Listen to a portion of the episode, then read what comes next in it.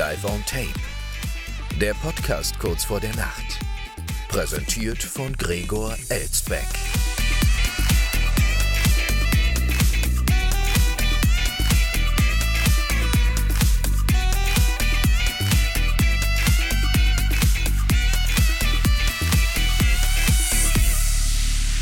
Schon wieder 23 Uhr, meine Damen und Herren, und damit herzlich willkommen zu einer neuen Woche mit Ihrem vermeintlichen Lieblingspodcast, wie gewohnt live aufgezeichnet aus einer noblen Wiesbadener Altbauvilla.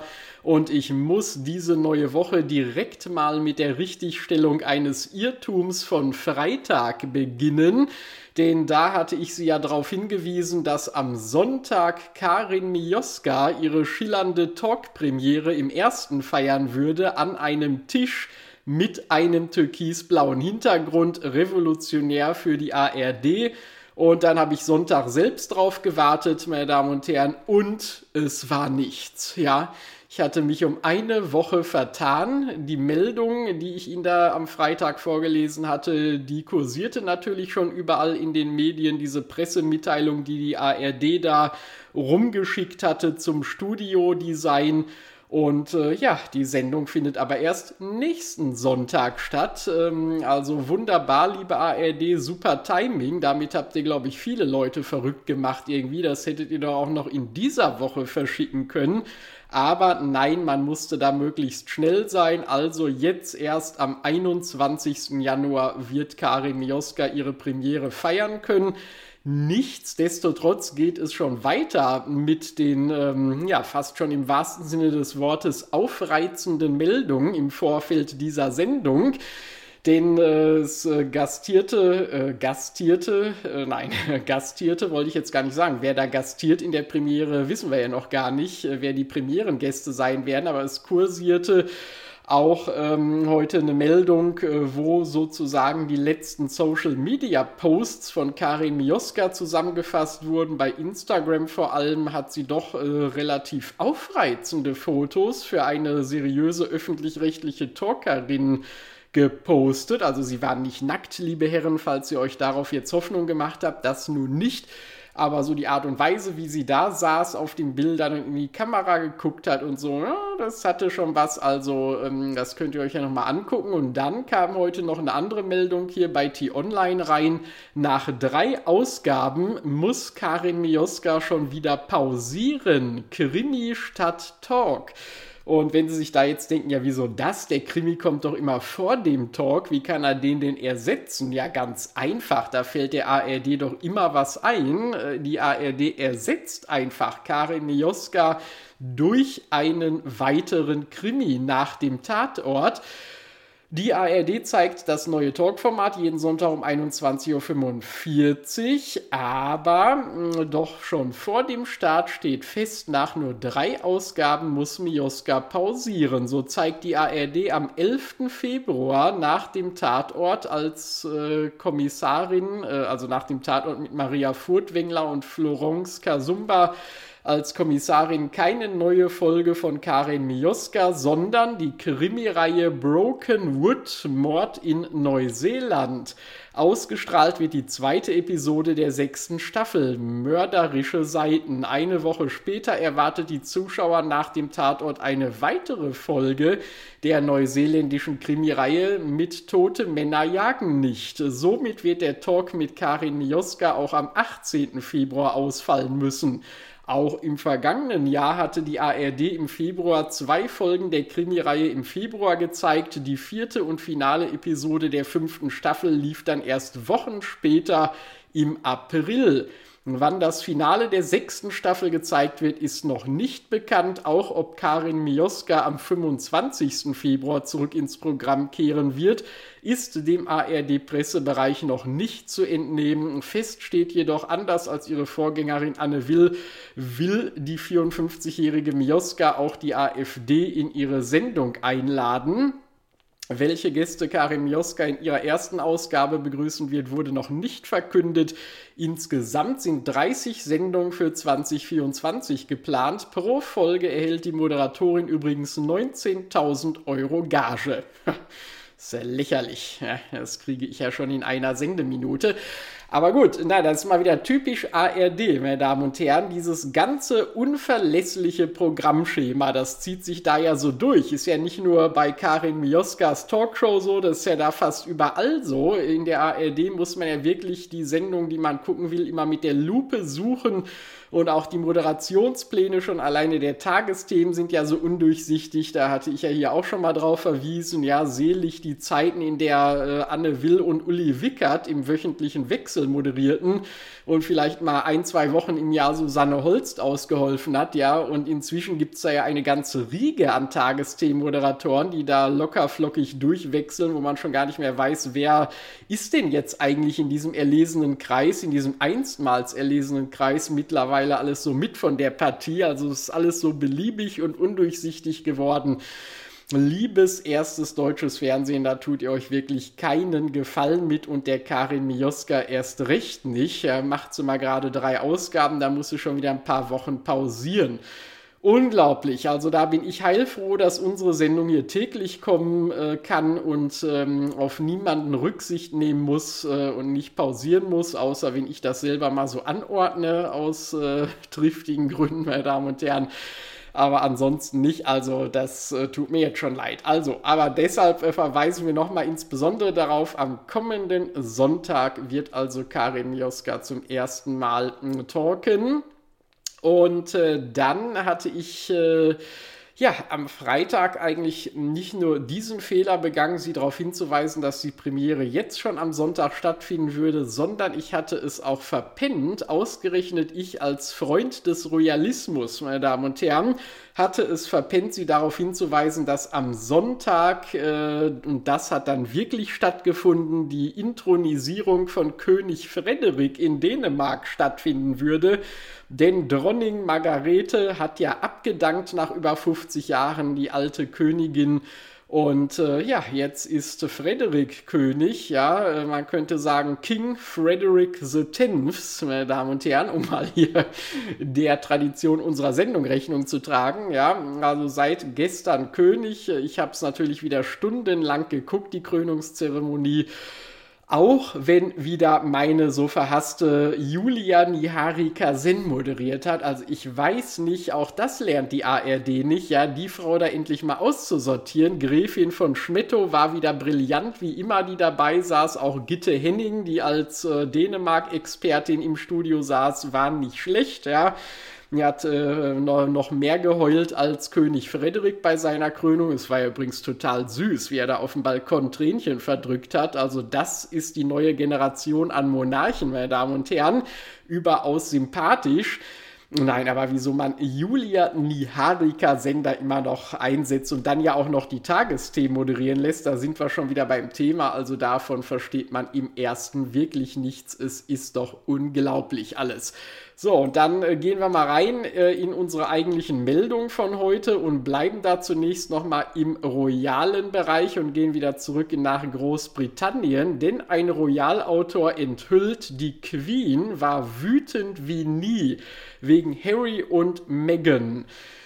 Seit sie dem Königshaus den Rücken zugewandt haben, vergeht praktisch kein Tag, an dem Harry und Meghan nicht für Negativschlagzeilen sorgen. Sie selbst heizen Diskussionen aber auch immer wieder an. Nun sorgt die Biografie Charles III, New King, New Court, The Inside Story des Daily Mail Autors Robert Hartman für Aufsehen. Darin kommt ein königlicher Adjutant zu Wort, der die verstorbene Queen Elizabeth II ins Spiel bringt, in Zusammenhang mit Harry und Meghan. Und schon alleine das ist ja eine Frechheit sondersgleichen. Wie kann man nur die Queen mit Harry und Meghan in Verbindung bringen, meine Damen und Herren, als ob die jemals was mit denen zu tun gehabt hätte? Harry und Megans zweites Kind trägt den Namen Lilibet. Genauso wurde Queen Elizabeth in ihrer Kindheit gerufen. Auch Prinz Philipp nannte sie so. Die Sussexes wollten der damaligen Königin mit der Namensgebung eine Ehre erweisen.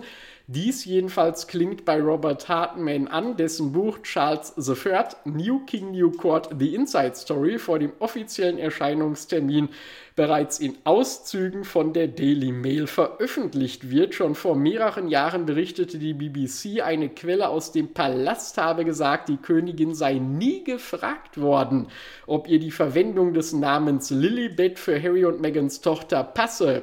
Damals schalteten die Sussexes Anwälte ein und Harry veröffentlichte ein Statement, wonach er mit seiner Großmutter sehr wohl über den Namen gesprochen habe. Jetzt kocht das Thema wieder hoch. Äh, wieder hoch. ja, am Hof kocht das Thema wieder hoch, meine Damen und Herren. Ein Adjutant behauptet in dieser Biografie, deren wunderbaren Titel ich hier nochmal nennen muss, Charles III, New King, New Court, The Inside Story, dass Elizabeth II im Sommer 2021 äh, so wütend war, wie ich sie noch nie gesehen hatte. Fragt sich, ob er sie überhaupt vorher jemals gesehen hatte. Auslöser war angeblich die Klarstellung des Herzogs und der Herzogin von Sussex, wonach sie die Genehmigung für die Verwendung des Namens Lilibet erhalten hatten. Sollte die Queen wirklich erzürnt gewesen sein, ließ sie sich zumindest öffentlich nichts anmerken. Nach Lilibets Geburt vermeldete der Palast vielmehr, die Königin, der Prince of Wales und die Herzogin von Cornwall sowie der Herzog und die Herzogin von Cambridge wurden informiert und freuen sich über die Nachricht von der Geburt einer Tochter des Herzogs und der Herzogin von Sussex. Und noch umständlicher kann man solche Glückwünsche auch kaum formulieren, meine Damen und Herren, wenn man immer alle Titel rezitieren muss das ist auch nicht gerade zeitsparend und effizient. Daneben geht es in Robert Hartmans Buch und ich zitiere noch einmal den Titel Charles Charles III, New King, New Court, The Inside Story, jetzt haben wir aber auch genug Werbung für dieses Buch gemacht, ging es in Robert Hartmans Buch natürlich auch um die Beziehung der Sussexes zu King Charles himself. Diesbezüglich lautet der neueste Stand, natürlich ist der König sehr traurig über Harry und Meghan, aber es gibt ein Gefühl der Verbitterung. Er hat alles getan, was er konnte und jetzt, da er König ist, gibt es noch viel mehr Dinge, über die man nachdenken muss. Ja, in der Tat. Das braucht man ihm selber aber, glaube ich, nicht zu sagen. Das weiß er schon nur allzu gut. Unser Schutzpatron der Sendung. Und welche Stelle der heutigen Sendung, meine Damen und Herren, würde besser passen, um auf unser Gewinnspiel hinzuweisen, als diese? oh mein Gott, habe ich mir das wieder alles gut zusammengestellt hier, meine Damen und Herren. Man könnte meinen, es wäre Absicht und völlig zu Recht so geplant. Unser Gewinnspiel in dieser Staffel, meine Damen und Herren, äh, Sie können einen 23-Euro-Gutschein für The British Shop gewinnen, einen britischen Online-Shop aus Deutschland, bei dem es britische Fanartikel gibt und Traditions- und Folkloreartikel und so weiter und so fort. TheBritishShop.de gehen Sie mal drauf und dafür müssen Sie uns nur Ihre Vorschläge übermitteln, was wir unserem Schutzpatron King Charles III in dessen Osterbrief schreiben sollen. Wir werden ihm einen Brief zu Ostern schreiben. Was soll da rein? Schicken Sie mir Ihre Ideen. Info at schon wieder 23 Uhr.de oder das Kontaktformular auf unserer Homepage nutzen oder Sie gehen über unseren absurd erfolgreichen Instagram-Channel, wo in dieser Woche noch der Gewinnspielpost online gehen wird. Meine Damen und Herren, nutzen Sie alle Kanäle, die Ihnen zur Verfügung stehen und am Ende der Staffel werden wir durch reine Willkür den Gewinner, die Gewinnerin küren mit der besten eingesandten Idee. Und er oder sie erhält dann diesen 23-Euro-Gutschein für The British Shop. So, und damit gehen wir rüber zu unserem Verteidigungsminister Boris Pistorius, der beliebteste Politiker im Land. Und man muss im Grunde genommen sagen, momentan bei der Performance äh, der Regierung eigentlich fast schon der einzig überhaupt noch beliebte Politiker in diesem Land. Und das auch völlig zu Recht, wenn Sie mich fragen. Und das hat er jetzt wieder bewiesen, gestern am Sonntag, meine Damen und Herren, als er aus dem äh, Winterurlaub kam keine Extrawurst für Minister. Verteidigungsminister Pistorius wartet bei EasyJet in der Schlange. Also das ist doch echt nahbar und volksnah, meine Damen und Herren. So muss das sein bei einem Verteidigungsminister heutzutage. Der Augenzeugenbericht eines EasyJet-Passagiers äh, sorgt im Netz für Diskussionen. Verteidigungsminister Pistorius habe demnach stundenlang in der Schlange bei EasyJet gewartet Das Vorurteil besagt, dass Bundespolitiker es gewohnt sind, hofiert zu werden. Wer es gar zum Amt des Bundesministers gebracht hat, erwarte es gar in der Öffentlichkeit mit besonderer Aufmerksamkeit bedacht zu werden. Jetzt weiß ich aber gar nicht, von wem dieses Vorurteil kommt. Wir bewegen uns ja jetzt hier auf äh, Ebene der tumpfen bürgerlichen Politiker und nicht des royalen Standes, meine Damen und Herren.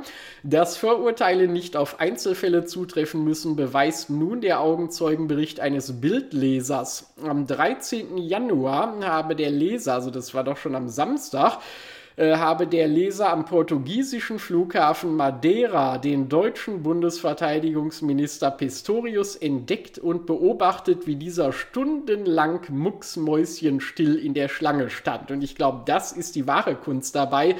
Nicht nur, dass man als Minister dann da mit einem ganz normalen Flieger fliegen muss, noch Economy Class und so, sondern dass man dann auch mal stundenlang die Klappe halten muss. Also das fällt einem Bundesminister, glaube ich, mit am schwersten. Wie die Bild berichtet, hatte am betroffenen Tag dichter Nebel dafür gesorgt, dass sich der Berlin-Flug einer Maschine des Billigfliegers EasyJet verzögerte. Stundenlang hätten der Leser, Pistorius sowie dessen Lebensgefährtin Julia Schwanholz in der Schlange gestanden und Neuigkeiten zu ihrem Flug erwartet. Der Bundesverteidigungsminister kümmerte sich lieb um seine Partnerin, sagt der Bildleser. Gut zugeredet habe er ihr und sie dem Anschein nach über die Wartezeit hinweggetröstet. dem Anschein nach, meine Damen und Herren. Aber Sie wissen ja, der Schein trügt oftmals, gerade in der Verteidigung. Äh, erzählen Sie das mal. Naja, gut, das müssen wir jetzt nicht ausführen. Am Abend erst habe die Fluggesellschaft dann verkündet, dass der Flug ausfalle. Alle Passagiere, auch Pistorius, hätten sich so dann in das von der Fluggesellschaft organisierte Hotel begeben, um dort die Nacht zu verbringen. Erst am Folgetag sei der Flug Richtung Berlin dann durchgeführt worden. Ja, und dann habe ich auch heute noch irgendwo gelesen, dass Pistorius und seine Lebensgefährtin sich da auch noch ein bisschen, äh, an, ein bisschen was an Snacks gekauft haben, da während der Wartezeit und was zu trinken und so, ja, ein paar Chips und was weiß ich nicht noch alles. Also sympathischer geht's ja kaum noch. Dann ist er ja noch ein Tricky, wie wir alle von seinem Handy-Klingelton wissen. Also wunderbare Geschichte.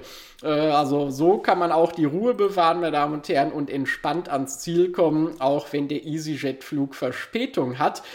Ganz anders erging es den Kindern und ihren Eltern in unserer nächsten Meldung, denn da ging es im SUV in die Privatschule. 600 Kinder in 400 Autos. Elterntaxis sorgen für kilometerlangen Stau.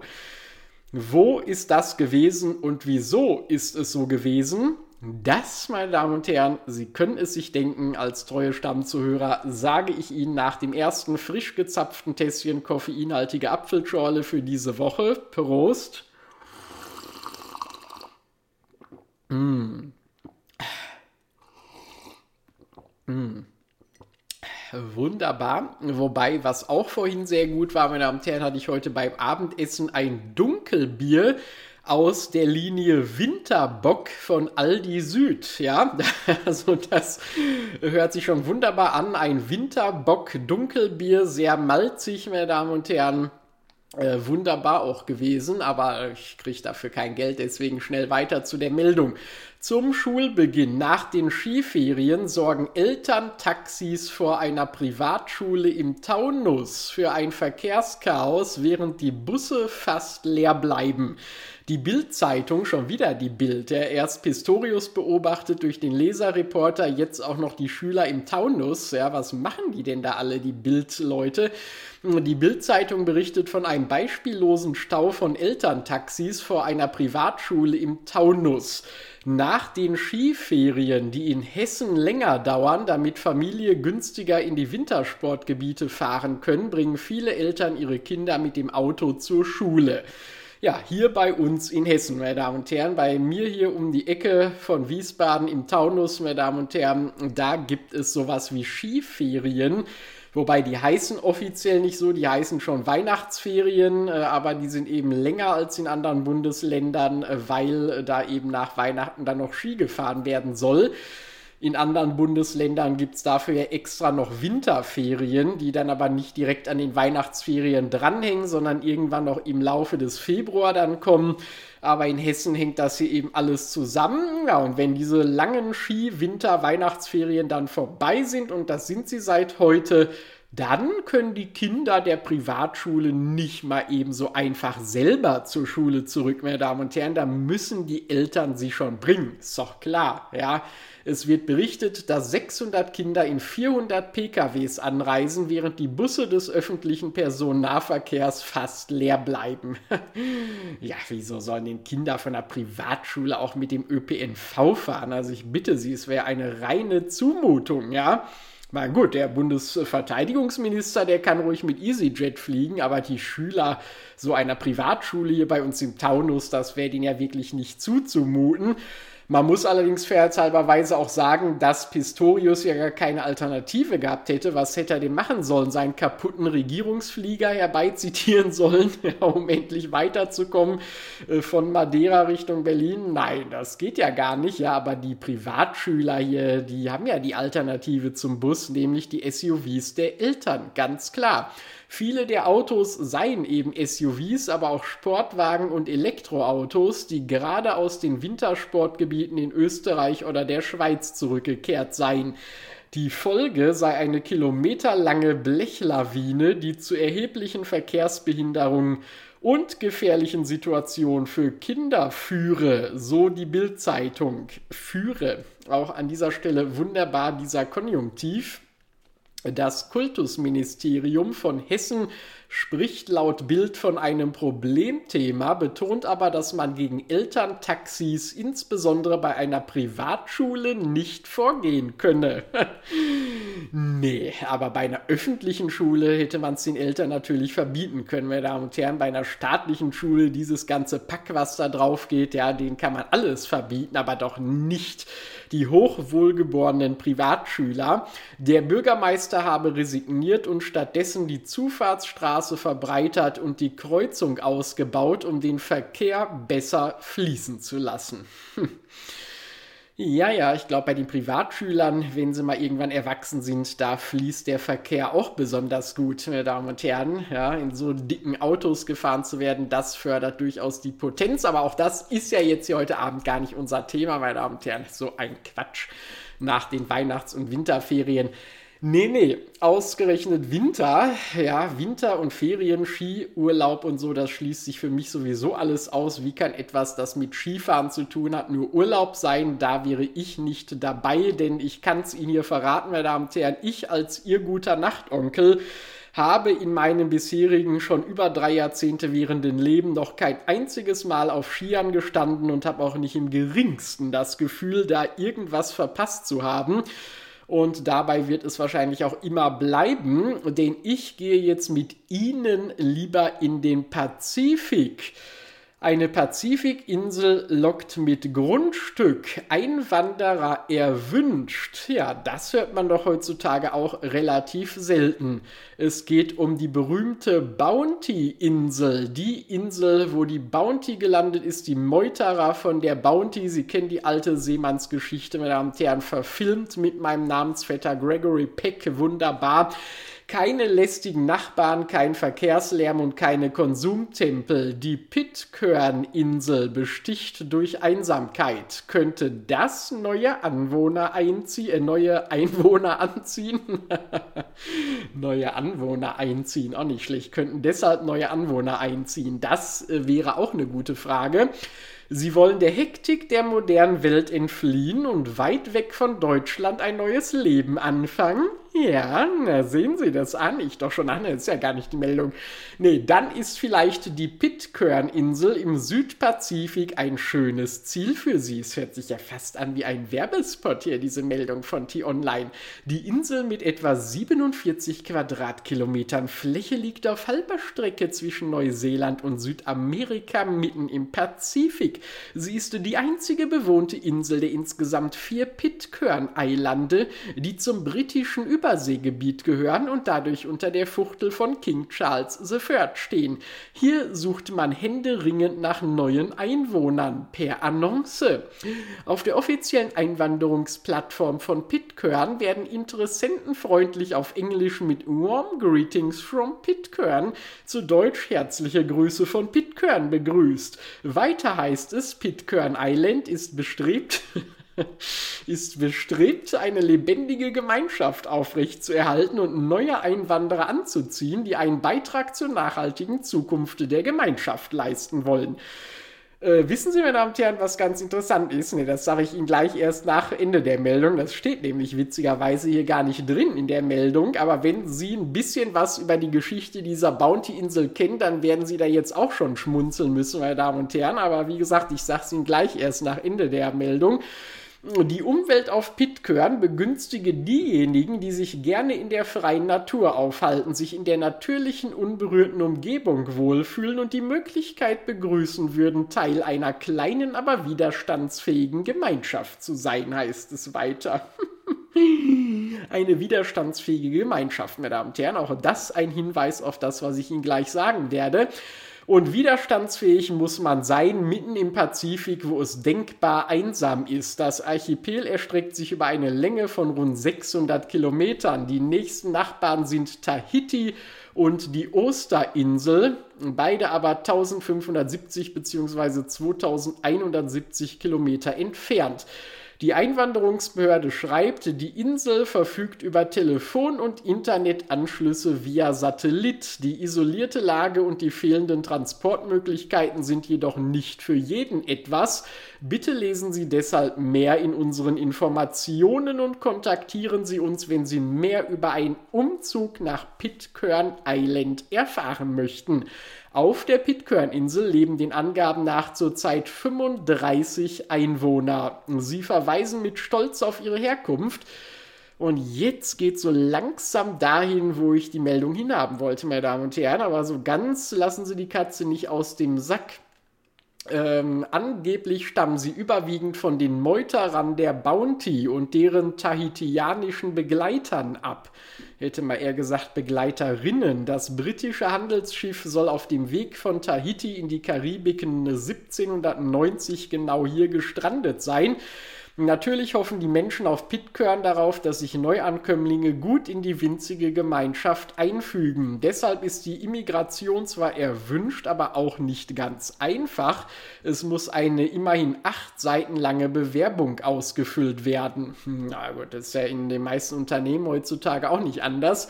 Wer den Schritt tatsächlich wagen will, der bekommt viel Hilfe. So wird das Hab und Gut von Einwanderern kostenfrei nach Pitcairn verschifft.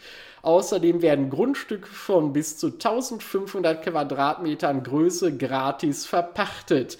Wer bauen will, der erhält ebenfalls Unterstützung, muss sich aber auch in Geduld üben, von der Bestellung der benötigten Baumaterialien bis zur Ankunft per Versorgungsschiff dauert es den Angaben nach mehrere Monate, denn die müssen ja erst da mitten in den Pazifik kommen.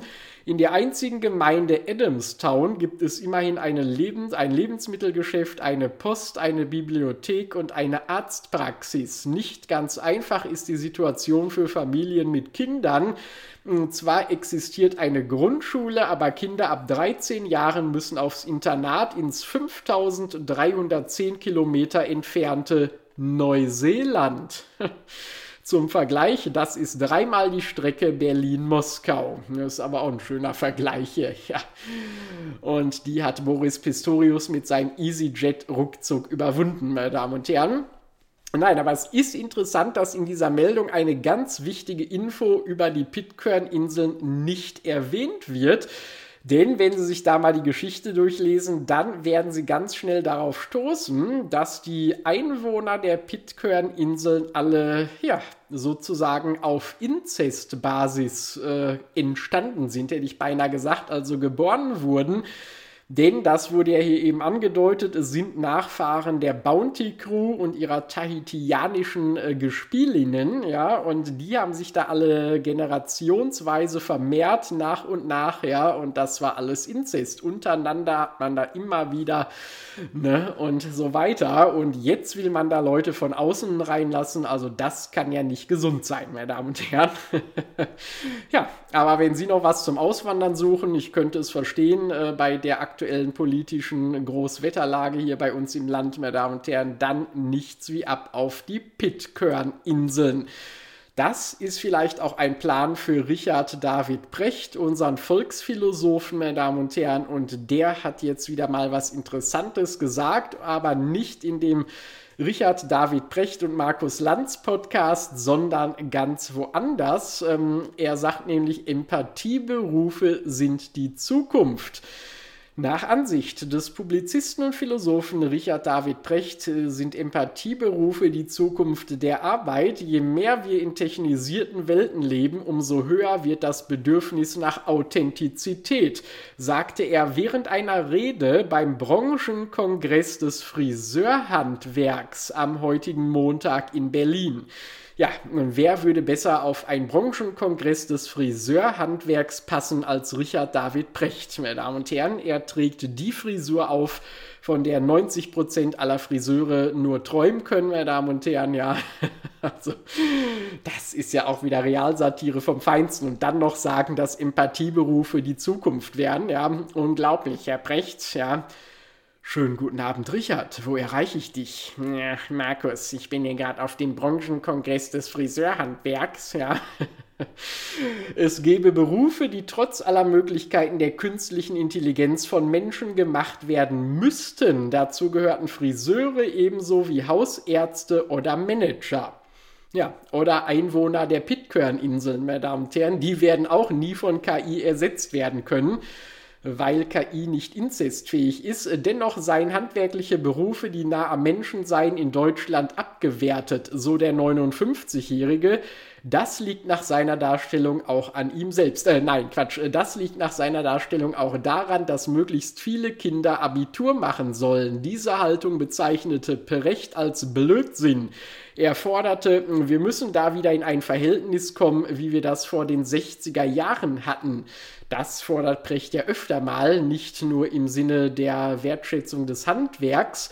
Precht hatte im Oktober vergangenen Jahres seine Honorarprofessur an der Leuphana Universität Lüneburg aufgegeben. Zuvor hatte er in seinem Podcast mit Markus Lanz eine als antisemitisch kritisierte Aussage über orthodoxes Judentum getroffen. Ja, was ist das denn jetzt hier für ein Bestandteil dieser Meldung, liebe DPA? Was soll das denn? Da hat doch das eine gar nichts mit dem anderen zu tun. Will man ihm gleich schon wieder eins mitgeben, nur weil er mal auf dem Branchenkongress des Friseurhandwerks gesagt hat, dass Empathieberufe die Zukunft sind?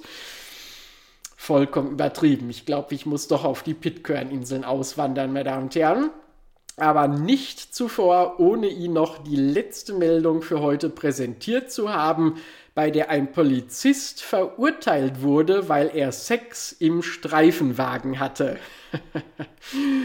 so, was dahinter steckt, gleich nach einem weiteren Schluck. Wohlsein. Hm. Sex im Streifenwagen, also sowas. Hm. Hm. Nicht, dass man da noch Streifen auf dem Höschen hat danach, ne? Aber gehen wir mal rein in die Meldung. Weil er im Streifenwagen Sex mit einer Betrunkenen hatte, wurde ein englischer Polizist nun verurteilt. Er spricht von einem Moment des Wahnsinns. Hm. Wegen Sex mit einer betrunkenen Frau in seinem Streifenwagen ist ein früherer Polizist in England zu einem Jahr Haft auf Bewährung verurteilt worden. Der heute 47-Jährige habe bei der Tat im Oktober 2015 Boah, da muss ich ja direkt wieder aufstoßen. Das ist ja so lange her. Wieso macht man ihm denn dann heute erst den Prozess?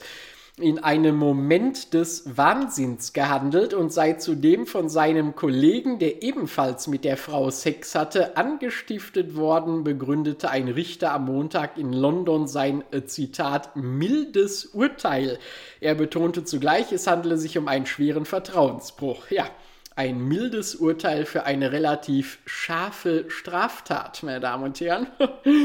ja, äh, unglaublich. Ein Moment des Wahnsinns in einem Streifenwagen.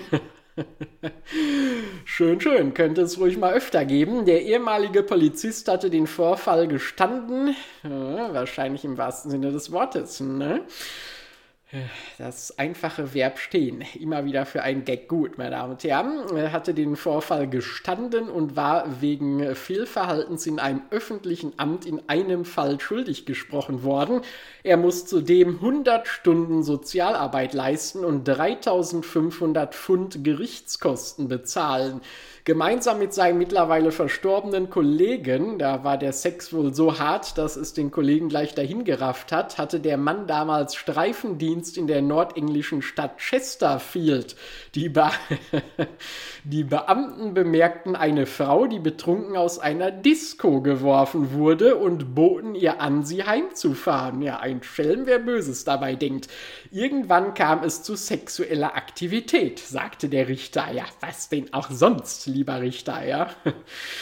Als ob man da dann noch ruhig sitzen bleiben könnte. Der Vorfall wurde erst 2020 bekannt, als sich die Frau bei der Polizei beschwerte, weil der andere Beamte erneut mit ihr Sex haben wollte. Und das dann wohl nicht mehr im Streifenwagen, sondern bei einem von beiden zu Hause.